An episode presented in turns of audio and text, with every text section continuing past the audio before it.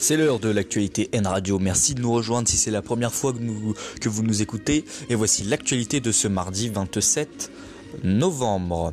Solidarité. L'association des Restos du Cœur lance sa 34e campagne d'hiver après avoir accueilli 860 000 personnes en 2017-2018.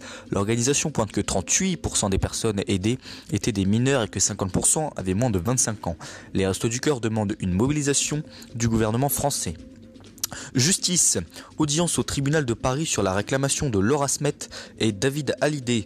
Il demande à trois maisons de disques le gel d'une partie des royalties issues de la vente d'a- d'albums de Johnny Hallyday, leur père. États-Unis. Début du procès de James Field, le tueur de Charlottesville.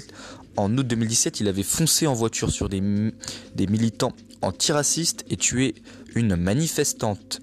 Violence sexuelle, lancement d'une plateforme de signalement des violences sexuelles à l'occasion de la journée internationale pour l'élimination de la violence à l'égard des femmes. Football, début de la cinquième journée de Ligue des Champions, Lyon vainqueur à l'aller reçoit Manche- Manchester City. Une victoire des hommes de Jean-Michel Aulas pourrait assurer leur qualification. C'était les infos, merci de nous avoir suivis sur N Radio.